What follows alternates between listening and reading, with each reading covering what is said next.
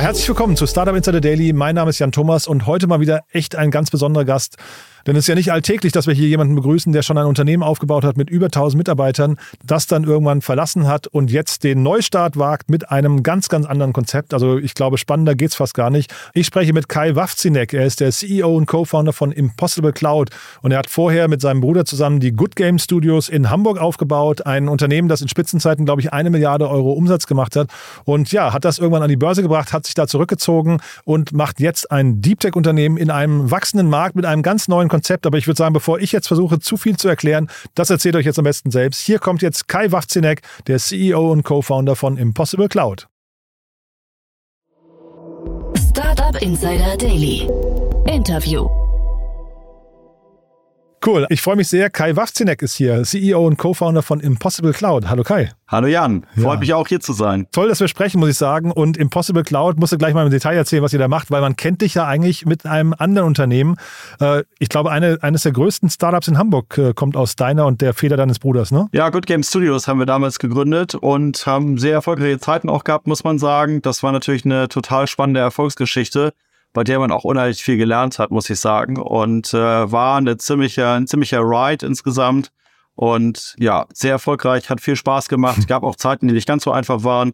Aber insgesamt eine sehr, sehr erfolgreiche Story, die nachher bis an die Börse gegangen ist. Ich habe euch damals mal in Hamburg besucht ähm, und habe ein Porträt gemacht über, über Good Game Studios. Ich glaube, das ist so fünf, sechs Jahre her und war wirklich erstaunt, wie groß die Gebäude sind und wie viele Gebäude das auch waren, in denen ihr euch da aufgehalten habt. Das, also, äh, ich glaube, 1000 Mitarbeiter, ne? In der Größenordnung. Ja, in der Spitze waren wir fast 1300, muss Boah. man sagen. Das verteilt dann auf zwei verschiedene Campusse. Der erste Kerncampus, wo wir sehr, sehr lange, sehr groß wachsen konnten, bis ungefähr 600 Leute. War auch ein tolles Areal, muss man sagen, so mit äh, Swimmingpool und so weiter zur Mitbenutzung. Und äh, war schon eine tolle Anlage. Und dann haben wir etwas weiter, etwas später eine Anlage noch dazu bekommen, die so fünf Minuten mit dem Fahrrad entfernt war ungefähr und sind dann immer zwischen diesen beiden verschiedenen Standorten hin und her gependelt. Hm. Und jetzt sagst du äh, gerade war, das heißt, ihr macht das nicht mehr. Good Games gibt es aber wahrscheinlich noch, ne? Oder wie ist denn der, der Stand da gerade heute? Genau, Good Games gibt es nach wie vor noch. Das ist auch gar nicht so weit entfernt hier. Luftlinie würde ich sagen, ein paar hundert Meter von mir. Ich habe das damals mit meinem Bruder zusammen verkauft dann oder insgesamt haben wir die Firma verkauft in so einem Reverse Merger mhm. an eine Listed Entity in Schweden. Reverse Merger insofern, wir waren deutlich größer als die Listed Entity und ähm, sind dadurch quasi indirekt an die Börse gekommen.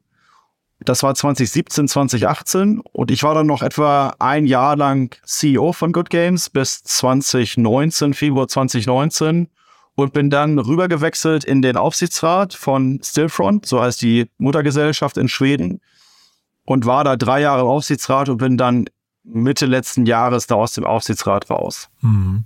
Und jetzt, wir sprechen jetzt über ein neues Unternehmen, das ihr gegründet habt oder das du gegründet hast.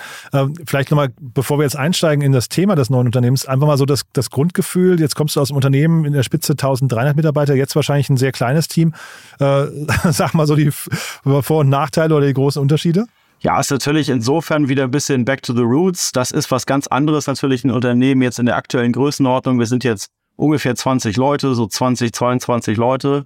Und bei einem Startup ist natürlich extrem wichtig, dass man sehr viel nach wie vor hands-on macht. Das Startup, also ganz grundsätzlich, unabhängig jetzt von Impossible Cloud, das ist bei jedem Startup sicherlich der Fall, da sind die Organisationsstrukturen natürlich noch nicht so da.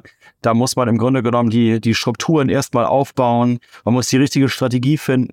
Das Hiring ist am Anfang ganz wichtig. Das ist natürlich bei in, in jeder Unternehmensphase wichtig, aber gerade ganz am Anfang, da baust du ja alles auf. Also auch äh, Top-Leute, Top-Team, aber auch die Kultur wird natürlich mit definiert und aufgebaut. Das sind alles Sachen, an denen man natürlich initial mitwirken muss.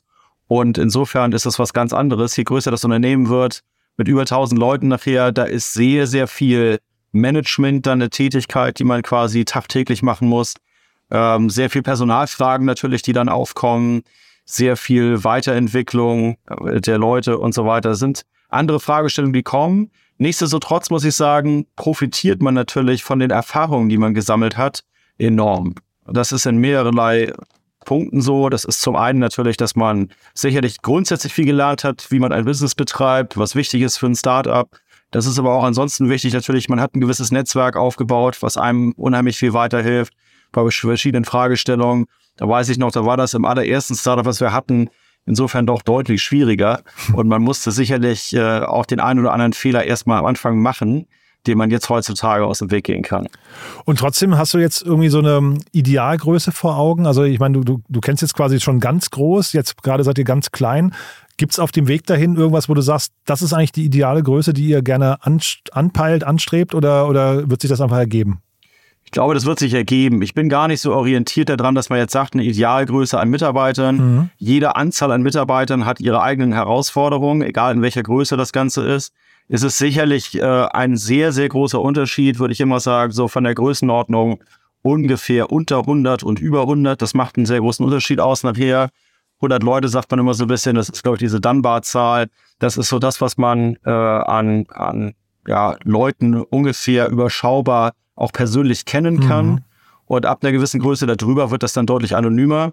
Aber letztendlich bei uns geht es ja darum, wir wollen jetzt hier was aufbauen und richtig Impact haben und was generieren, was Neues bauen, weltweit, äh, ja, die Zukunft mitgestalten letztendlich.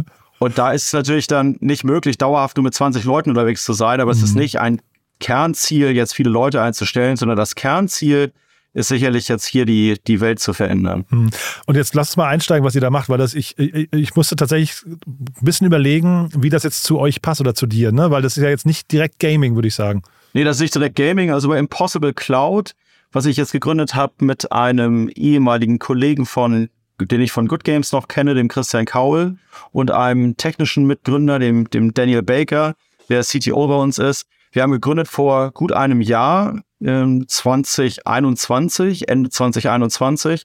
Und wir sind eine der ersten oder wahrscheinlich die erste Lösung, die eine dezentrale Enterprise-Grade Cloud-Plattform aufbauen wollen. Cloud-Plattform, Cloud-Services kennt man sicherlich überall von den großen Hyperscalern, den großen Tech-Unternehmen ähm, aus den USA. Wir fangen natürlich etwas kleiner an, das muss man auch dazu sagen. Das Kernziel bei uns ist aber da, eine dezentrale Plattform aufzubauen, die sich insofern halt äh, doch schon deutlich stark unterscheidet von den Angeboten der, der Hyperscalers. Und hat mit Gaming insofern, was das angeht, erstmal weniger zu tun. Darauf zieht dir deine Frage so ein mhm. bisschen ab. Allerdings gibt es natürlich schon so ein paar Punkte, wo ich sagen würde, man kann auch durchaus von dem Wissen der Vergangenheit profitieren. Ja, vielleicht bleiben wir bei dem Dezentralen erstmal, weil das musste mal so ein Nicht-Techie wie mir nochmal kurz erklären, wie das überhaupt funktioniert, weil das ist mir gar nicht klar, wie ähm, in, in Cloud, Cloud-Provider und Dezentralität, wie das zusammenpasst. Ja, also heutzutage ist ja so, ich muss anders anfangen vielleicht. Das Internet ist ja ursprünglich mal sehr dezentral auch gestaltet worden, aus guten Gründen. Das ist ja viel ausfallsicherer, man hat äh, keine Single Point of Failures und so weiter. Und letztendlich hat sich das Internet aber in den letzten 10, 20 Jahren doch sehr stark zentralisiert an verschiedenen äh, Schnittstellen. Das führt letztendlich dazu, oder eine Ausprägung davon ist, dass das Internet und auch die Cloud-Services sehr, sehr stark dominiert werden, sozusagen von so einer Art Oligopol. Die Big Tech Companies aus den USA, die im Grunde genommen 70, 80 Prozent des Cloud-Markets äh, dominieren. Und das Ganze halt auch über sehr zentrale Infrastruktur steuern. Also im Grunde genommen haben die große, große Data Centers, weltweit sicherlich ein Stück weit verstreut, aber es sind doch halt viele große Data Centers. Und aktuell ist es so, dass dort natürlich versucht wird, das gehört zum Teil zum Business Model, alle Daten, die generiert werden, zentral in die Rechenzentren zu schicken und dort zu analysieren. Das ist sozusagen das große Teil, der große Teil des Businesses.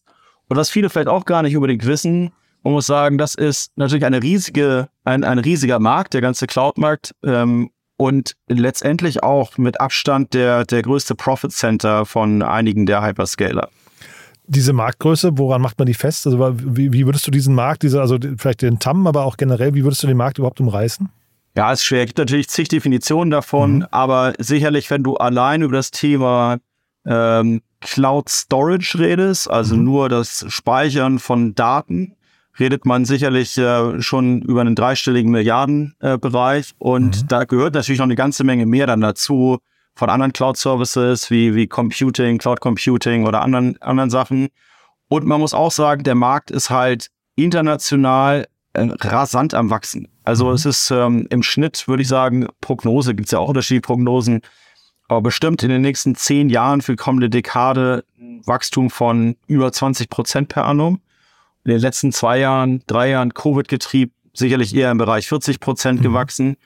Und man muss auch dazu sagen, ein Großteil der Innovation, die jetzt in den kommenden Jahren kommen wird, braucht auch Cloud, aber auch dezentrale Cloud-Infrastrukturen. Ähm, AI ist ja jetzt momentan auch durch ChatGPT zum Beispiel in aller Munde, um jetzt mal ein Beispiel zu nehmen. Mhm. Und du siehst halt überall, wie exponentiell wachsend Daten generiert werden. Also überall, auch in, in allen dezentralen Bereichen, die dann halt zukünftig natürlich immer mehr auch mit AI analysiert werden. Das ist jetzt ein Use Case. Es gibt natürlich noch viele andere Use Cases. Und das Problem ist letztendlich, wenn du so exponentiell wachsendes ähm, Datenvolumen hast, dann wird das immer schwieriger, das mit zentralen, äh, mit zentraler Infrastruktur wie zentralen Datacenters abzubilden. Das ist so ein bisschen, ich weiß nicht, ob du dieses Beispiel kennst mit dem äh, Schachbrett und dem und den Reiskörnern quasi, mhm. wo das dann halt irgendwann von äh, äh, Feld zu Feld halt exponentiell wächst, ja, und ähm, der König mit seinem zentralen Reisspeicher dann irgendwie trotzdem an seine Limits kommt. Mhm. Und so ähnlich kann man sich es eigentlich vorstellen, dass es halt unmöglich ist, dauerhaft mit zentralen Datacenters, zum Beispiel in Frankfurt oder London, alle Daten aufzunehmen und dort zentral zu analysieren. Also sprich, die, die Menschheit, wenn man so will, braucht eigentlich zunehmend mehr dezentrale Infrastruktur. Hol mich doch nochmal ab, dieser Prozess. Also ich kenne es von anderen Seriengründern, die dann, wenn sie das zweite oder dritte Mal gründen, dann irgendwie anfangen, ganz, ganz viele verschiedene Ideen zu benchmarken und dann versuchen das irgendwie auf, auf ihre eigene Person und auf den Moment und den Markt und so weiter, ähm, ähm, was ich, ähm, zu analysieren. Wie kam es jetzt zu dieser Entscheidung? Also war das bei dir auch so? Hast du mehrere Modelle gegenübergestellt und das war jetzt genau das, was du machen wolltest? Oder, oder war es von vornherein etwas, was du vielleicht auch über die letzten Jahre schon gesehen hast, wo du gesagt hast, egal was es noch an Ideen gibt, da will ich auf jeden Fall rein? Ja, das war ein bisschen längerer Prozess, muss ich dazu sagen. Okay. Vielleicht auch ein Stück weit länger, als ich ursprünglich gedacht hatte. Also ursprünglich dachte ich eigentlich, dass man nach Gaming vielleicht dann so sechs Monate Auszeit nimmt und dann mit einer neuen Idee und frischem Wind kommt und, mhm. äh, und, und dann das nächste Startup macht. Ich muss dazu sagen, ich war vom Herzen immer Entrepreneur. Das war auch im Grunde genommen schon zu Beginn meines Studiums so, dass ich mir überlegt hatte, ich will irgendwas selber gründen. Da war natürlich der Inhalt noch gar nicht klar. Gaming war dann eine sehr spannende, ein sehr spannender Geschäftszweck oder ein äh, spannender Markt, muss man sagen. Aber trotzdem kam irgendwann die Frage auf, macht man jetzt nochmal die nächsten 25 Jahre Gaming oder mhm. macht man irgendwas anderes? Das ist ein mhm. toller Bereich. Ich glaube auch nach wie vor ein sehr stark wachsender Bereich. Aber ich habe dann, das fing so an im Grunde genommen, ungefähr so Mitte der 2010er Jahre extrem viel Kontakt gehabt zu, äh, zu den Silicon Valley Unternehmen, insbesondere zu Facebook und auch zu Google. Mark Zuckerberg mal selber persönlich getroffen mhm. und äh, in Mountain View bei Google auch häufiger auf VP-Ebene mit den Leuten quasi äh, ja da offene Türen bekommen von Google. Das kam natürlich auch vielleicht nicht ganz von ungefähr. So man muss sich vorstellen, wir haben mehrere hundert Millionen Euro an äh, Marketing, Adspend sozusagen bei Google und bei Facebook gelassen. Das also insofern ne? gab es ja, auch ja. gewissen, gab es auch einen gewissen Grund, sag ich mal, dass man halt diesen äh, diese Türöffner äh, bekommen mhm. hat. Und im Endeffekt habe ich festgestellt, eigentlich, die machen schon natürlich extrem viel gut und sehr spannend und man hat sich da sehr stark orientiert daran, wie die Geschäft machen und wie die ihr Business aufbauen. Nichtsdestotrotz habe ich mir eigentlich immer die Frage gestellt, ob es nicht auch einen Bereich gibt, wo man mittel- und langfristig den großen Tech-Unternehmen aus Europa heraus mal Konkurrenz machen können. Also es hat mich im Grunde genommen schon bestimmt seit zehn Jahren, würde ich mal sagen, umgetrieben und immer mal intensiver und weniger intensiv. Und als die Zeit dann bei Good Games soweit war, dass ich sagte, okay, die Zeit ist reif, du musst mal was anderes machen, auch nach dem Merger dann, ähm, nachdem er natürlich auch viele strategische Fragen da abgegeben hat, dann an die Muttergesellschaft, dass äh, der Job im Aufsichtsrat ist dann auch nicht ganz so 100% fordernd, muss man sagen. Das, mhm. ähm, das ist vielleicht so ein 20%-Job. Und äh, da kam dann die Zeit, dass man sich viel Gedanken gemacht hat. Wir haben uns sehr, sehr viel angeguckt. So ein bisschen, wie du das eben gerade auch erwähntest, äh, auch sehr systematisch, haben uns äh, auch mit anderen Themen, äh, Sustainability-Karte der UN und so weiter, dann äh, sehr systematisch mit Themen da beschäftigt. Haben letztendlich aber festgestellt, eigentlich, der Tech-Bereich ist doch der Bereich, aus dem wir kommen, wo wir am meisten Erfahrung und Ahnung haben und wo man dann, um wieder zurückzukommen zu meiner ursprünglichen Idee, vielleicht doch nochmal probieren will, aus Europa heraus ein wirkliches Tech-Unternehmen aufzubauen. Auch wenn natürlich äh, das ein absolut äh, super bold Move ist. Und ob das klappt nachher und erfolgreich ist, weiß man natürlich überhaupt nicht. Die Wahrscheinlichkeit ist natürlich erstmal grundsätzlich gering, wenn man sagt, man möchte die ganz, ganz Großen irgendwann perspektivisch ähm, ja, den Konkurrenz machen. Nichtsdestotrotz haben wir uns dann viel angeschaut und ich fand dann durchaus den Web3-Bereich sehr spannend Nicht mhm. initial, muss ich dazu sagen. Ich habe mir das erste Mal, glaube ich, 2015, 16 das grob angeschaut und habe das eigentlich wieder ähm, verworfen alles, weil es mir sehr unseriös damals vorkam. Äh, da waren ja, sag ich mal, viele Glücksritter am Start auch und das ganze Geschäftsmodell hat mich irgendwie alles nicht so wahnsinnig überzeugt, wenn es überhaupt ein Geschäftsmodell gab. Ähm, und im Endeffekt haben wir uns dann trotzdem noch mal deutlich später damit so etwa 2019 angefangen, intensiver mit der Materie auseinanderzusetzen. Und dann habe ich schon durchaus für mich festgestellt, dass im Kern einiges in diesem Web3-Bereich ist, was mich durchaus fasziniert und was ich halt auch für sehr, sehr stark halte, wo ich dann gesagt habe, äh, ich glaube daran, dass die, äh, ja, diese Web3-Technologie und viele von diesen ähm, Web3-Anwendungen sich mittel- und langfristig doch durchsetzen werden. Und das in der Kombination mit der Cloud-Industrie, die natürlich, wie ich eingangs schon erwähnt hatte, einfach ein riesiger Markt ist und riesige Chancen bietet, äh, hat für uns dann dafür gesorgt, dass wir sagten, wow, das ist eine unfassbar äh, riesige Opportunity. Mhm.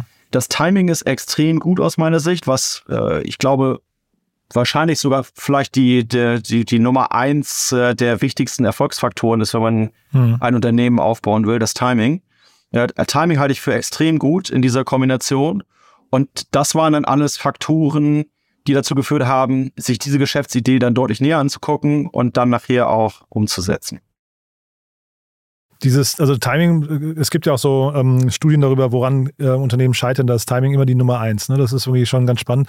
Von da, und da mache ich einen Haken dran, äh, dieses Why Now, verstehe ich. Dieses Why Us würde ich gerne mal äh, mit dir besprechen, weil also ihr kommt ja nicht aus diesem Bereich, ne? Und äh, lauft ihr nicht Gefahr, dass möglicherweise jemand anderes noch mehr Expertise in, in, dem Segment hat? Oder ist es einfach so als Seriengründer, der eben, du hast ja gesagt, du kannst viele, äh, ich weiß nicht, viele Erfahrungen jetzt aus Good Games da auch mit rüberziehen. Ähm, weiß man dann einfach, wie das Spiel funktioniert und es ist eigentlich egal, ob man jetzt Spiele macht oder irgendwie Cloud-Infrastruktur? Ich glaube, in jedem Vertical, in den du, äh, in das du reingehst, hast du immer eine sehr steile Learning Curve. Das ist absolut äh, egal, wo immer so. Für uns war wichtig natürlich ein absolutes Deep Tech Topic, dass wir jemanden dazu holen als Co-Founder, der in diesem Tech-Bereich mega tief verwurzelt ist. Daniel, der hat, äh, also unser CTO, der hat vorher für D2IQ gearbeitet. Sie haben da ähm, ja, Kubernetes, Cluster äh, und, und Software gebaut, letztendlich für die ganz, ganz großen Tech-Unternehmen. Mhm, ja, also äh, verschiedene von den äh, ganz großen Big Tech Companies äh, nutzen deren Solutions sozusagen. Da hat er at Scale extrem viel Erfahrung gesammelt, halt auch im Cloud-Bereich, hat auch eigene Data Centers gemanagt. Das heißt, auf der Tech-Seite sozusagen das als Kernvoraussetzung mit dabei. Im Web3-Bereich würde ich sagen, ist es so, dass Gaming schon auch etwas hilft. Ähm, letztendlich musst du dir so vorstellen, die äh, Schnittmenge ist sicherlich das Managen und Incentivieren von äh, ja, Economies. Also im mhm. Gaming-Bereich ist ja ein ganz, also im Free-to-Play-Bereich muss man dazu sagen, mhm. ist ja ein ganz großer Kernbereich, äh, eine Free-to-Play-Economy richtig zu balancen. Äh, mit Inflation, Deflation, Preiselastizitäten und so weiter. Letztendlich die Spieler zu motivieren, bestimmte Dinge zu tun ähm, und äh, das Spiel danach auszurichten. Und bei den äh, Crypto Economies ist es ja so, oder der Web 3 Economies ist es so, aus meiner Sicht eine der extrem starken äh, Vorteile, die Web3 mit sich bringt, ist das Thema Ownership. Du kannst ganz, ganz viele Leute partizipieren lassen an deinem Unternehmen. Ja, vielleicht nicht im klassischen Sinne, dass du jetzt halt äh, beim Notar Ownership überträgst, aber natürlich kannst du Leute auf eine gemeinsame Idee incentivi äh, incentivieren und das ist ein unfassbar starker Treiber und aus meiner Sicht auch einer der stärksten Treiber, die dazu beitragen werden, dass Web 3 sehr, sehr erfolgreich wird. Als Hintergedanken muss man sich vielleicht so ein bisschen vorstellen, früher war ja immer der Gedanke, du musst die smartesten Leute unter, im Unternehmen einstellen, um mhm. halt besser als die Konkurrenz zu sein. Mhm. Das ist natürlich immer noch so. Allerdings ist im Web 3-Bereich auch nicht zu unterschätzen, dass du durch die Incentivierung viel besser in der Lage bist, auch externe Leute, Developers, Communities und so weiter mit an deinem Produkt partizipieren zu lassen und auch mitarbeiten zu lassen. Und letztendlich ist es so, egal wie viele schlaue Leute irgendein Unternehmen hat, sei es noch so groß, es gibt immer mehr schlaue Leute außerhalb des Unternehmens. Und ich glaube, das ist eine der Kernvorzüge, die Web3 letztendlich mit sich bringt, eine Masse von Leuten auf ein Thema incentivieren zu können und in einem viel umfangreicheren, granulareren Level auf die Idee mitarbeiten zu lassen. Und das vernünftig zu balancen, sage ich jetzt mal mit der mhm. Gamersprache, mhm. ist, glaube ich, eine riesige Herausforderung, ähm, die man durchaus äh, auch mitbringt im Kernverständnis, wenn man aus dem Gaming-Bereich kommt. Mega spannend. Äh, also war mir gar nicht klar. Das heißt, zu eurem Kernteam kommt quasi, es klingt so ein bisschen wie so ein Open-Source-Gedanke, nur mit einer Partizipation. Ja, höre ich das richtig raus? Ähm, da kommt also quasi noch eine Trupp externer Experten dazu. Genau, also das ist halt total wichtig. Wenn man sich das vorstellt, es gibt hier im Grunde genommen viele total tolle Ideen, die aber in der Vergangenheit häufig dann äh, wenn sie nur volontativ umgesetzt wurden, immer die Schwierigkeit hatten, gegen die Companies zu bestehen, äh, die halt festangestellte Mitarbeiter haben. Weil am Ende des Tages muss jeder irgendwo auch äh, Geld verdienen und äh, einen Unterhalt äh, verdienen und so weiter. Äh, selbst wenn er halt noch so sehr an einem Thema hängt.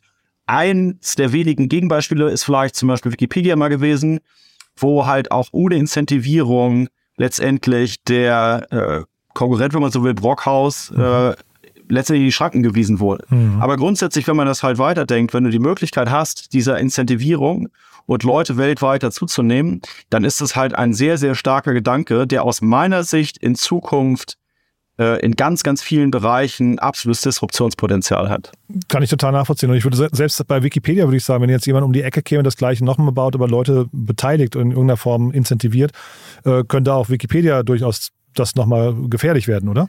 Das ist jetzt für mich schwer zu sagen. Da bin ich jetzt kein äh, Wikipedia-Experte. Nee, ich meine es eher im, im Sinne der, der, Incentivierung, dachte ich einfach nur. Also ich glaube, jemand, ja. der äh, sauber incentiviert, kann wahrscheinlich jedes Modell, das irgendwie einfach nur von, von Goodwill lebt, äh, dann irgendwie nochmal angreifen. Also im Kern könnte ich mir vorstellen, dass es in vielen Bereichen geht. Was ich sehr, sehr spannend finde, ist natürlich der Bereich äh, grundsätzlich Infrastruktur. Der ist sehr spannend, mit Sicherheit auch, mhm. wo man halt unheimlich viele Kosten auch normalerweise hat. Also letztendlich mhm. jetzt wir wieder im Cloud-Business. Mhm. Du hast ja im Cloud-Bereich auf der einen Seite natürlich sehr, sehr viel Development-Arbeit, die du bauen musst. Auf der anderen Seite hast du natürlich auch sehr hohe Infrastrukturkosten. Also um mal so eine Zahl zu nennen, ein AWS investiert ungefähr so 25 Milliarden äh, Dollar pro Jahr in deren Data Centers. okay, ja, roundabout. Ein bisschen Aha. mehr, ein bisschen weniger, aber das ist natürlich ein, eine Riesenzahl. Wenn du da normalerweise als Startup versuchen würdest, jetzt den Konkurrenz zu machen und zu sagen, ich raise äh, Money und ich, äh, ich, ich baue selber äh, Infrastruktur auf, äh, no chance. Ja, mhm. das äh, Geld kriegst du nicht. Äh, selbst wenn du in den USA sonst wo sitzt, das ist äh, relativ chancenlos. Allerdings muss man sagen, über die Incentivierung von, ähm, über, über die Web3-Incentivierungsmöglichkeit ist es durchaus möglich, äh, wirklich at scale so massive Infrastruktur aufzubauen. Das haben durchaus auch schon verschiedene Projekte im Web3-Bereich äh, gezeigt. Ähm, die waren vielleicht aus anderen Gründen nicht unbedingt erfolgreich, weil sie häufig einfach kein gutes Produkt vorne gebaut haben. Das ist ja die Zielsetzung bei uns. Wir wollen vorne ja ein Enterprise-Product äh, bauen. Mhm. Das ist, glaube ich, hier auch die absolute Notwendigkeit, um mhm. hier eine Mass Adoption zu erreichen. Aber auf der Infrastrukturseite zeigt sich quasi, wie stark dieser Incentivierungslayer letztendlich ist, weil du diese massive Infrastruktur sonst niemals hättest aufbauen können. Jetzt, also das, das klingt wirklich sehr, sehr spannend, muss ich sagen. Jetzt reden wir vor dem Hintergrund einer Finanzierungsrunde. Der Jan Mitschaiker war so nett, von HV Capital uns zusammenzubringen. Ähm, und äh, ich habe gelesen, es war eine stark überzeichnete Seed-Finanzierungsrunde. Das liest man auch nicht aller Tage, vor allem nicht dieser Tage. Ne? 7,6 ähm, Millionen Dollar. Wie waren denn diese Investorengespräche? Äh, ist euch das leicht gefallen? Weil du kommst ja jetzt mit etwas, was völlig neu ist. Zeitgleich bist du aber erfahrener Seriengründer. Ähm, wie, wie hat man sich diese Gespräche vorzustellen? Wird man da einfach durchgewunken und das heißt, ja, der, der macht das schon wieder? Oder wird da, werden da sehr viel viel kritische Fragen gestellt? Ich glaube, es ist eine Kombination von beidem. Also man muss sagen, egal äh, was für ein Background du hast, du raised natürlich immer auch vor dem aktuellen externen Background, vor dem Hintergrund, wie das, äh, wie die, wie die Weltwirtschaft gerade aktuell läuft. Und sicherlich ist es so, dass man äh, vor einem guten Jahr es deutlich einfacher hatte, äh, Geld zu raisen und die Valuations auch deutlich höher waren. Ja, so ganz initial, als wir, ich glaube, die erste LinkedIn-Message äh, gepostet haben, da kamen von vornherein äh, diverse ernste Anfragen aus unserem eigenen Netzwerk rein, ähm, wo man gesagt hat, ja, hier komm, egal, bloß du kein Pitch-Check schicken, egal was du machst, äh, wir sind dabei, wir investieren, äh, nimm unser Geld. Und äh, das ist natürlich ein Stück weit anders geworden. Trotzdem hat dieser Background natürlich unheimlich geholfen. Wir haben immer durchgängig eigentlich äh, aus unserem Netzwerk oder auch nicht direkt aus dem Netzwerk Inbound Interest gehabt an, an Finanzierungsanfragen, also auch wenn die jetzt die Zeit ein bisschen schwieriger geworden sind. Was für mich eine gewisse Herausforderung war, ist im Grunde genommen so diese Brücke zwischen der Web 2 und der Web 3 Welt. Wir wollen ja letztendlich und sehen uns auch ein bisschen so als Brückenbauer zwischen der Web 3 Technologie, die sich ja entwickelt, und der Web 2 Business Welt. Aus unserer Sicht wird das Ganze nur erfolgreich werden, wenn man es schafft, in die Web 3 Technologie eine Art Mass Adoption hinzubekommen. Sprich halt ein Enterprise Product zu bauen, was für normale Web 2 Mainstream Businesses geeignet ist. Sprich also auch ohne Crypto auf dem Balance Sheet, ohne äh, ein Wallet, ohne die ganze Friction und Probleme, die halt die Web 3 Welt zum Teil noch mit sich bringt. Das heißt aber auf der Investorenseite für uns auch, wir wollten unbedingt sehen, dass wir sowohl im Lead als auch bei den sonstigen Investoren einen Mix aus Web 2 und Web 3 Investoren hinbekommen. Und HV kommt natürlich aus der klassischen Welt. Äh, toller, toller Lead-Investor, der mit dabei ist. Und wir haben dann 1KX dazu bekommen als äh, sehr, sehr starken, einer der, vielleicht sogar der stärkste Krypto-Investor in Europa, muss man sagen, als Co-Lead dazu bekommen und haben dann noch weitere Investoren jetzt mit drin. Äh, auf der einen Seite TS Ventures, ich glaube, die sind ja bei euch häufiger auch mhm, im genau. Podcast, genau. äh. Stefan Jacquemot. Genau. Ähm, Protocol Labs ist extrem stark in dem Web3-Space. Ja, und ähm, Very Early noch dabei, die auch im, im Web3-Space unterwegs sind. Und das ähm, als CEO musst du beim Fundraising alle unter einen Hut bekommen, sage ich jetzt mal so ganz salopp. Und diese unterschiedlichen Welten, äh, da halt auch äh, letztendlich auf ein Termsheet nachher zu vereinigen, war nicht ganz einfach. Und holt man denn trotzdem diese unterschiedlichen Investoren sehr leicht ab? Also jetzt hast du 1KX äh, genannt, die verstehen wahrscheinlich sofort, was du ihnen erzählst. Jetzt nichts gegen äh, H3 Capital und so weiter. Ich, ich kann die zu wenig einordnen in dem Bereich, aber ihr kommt mit einem sehr modernen oder mit einer sehr neuen, innovativen Idee um die Ecke. Wie lange braucht denn jemand, um das dann hinterher zu verstehen? Also auch die Potenziale und auch, da, du hast ja gerade gesagt, das Timing stimmt. Das sind ja alles Dinge, die muss ja. man als VC, bevor man euch Geld gibt, irgendwie auch für sich bejahen können. Ne?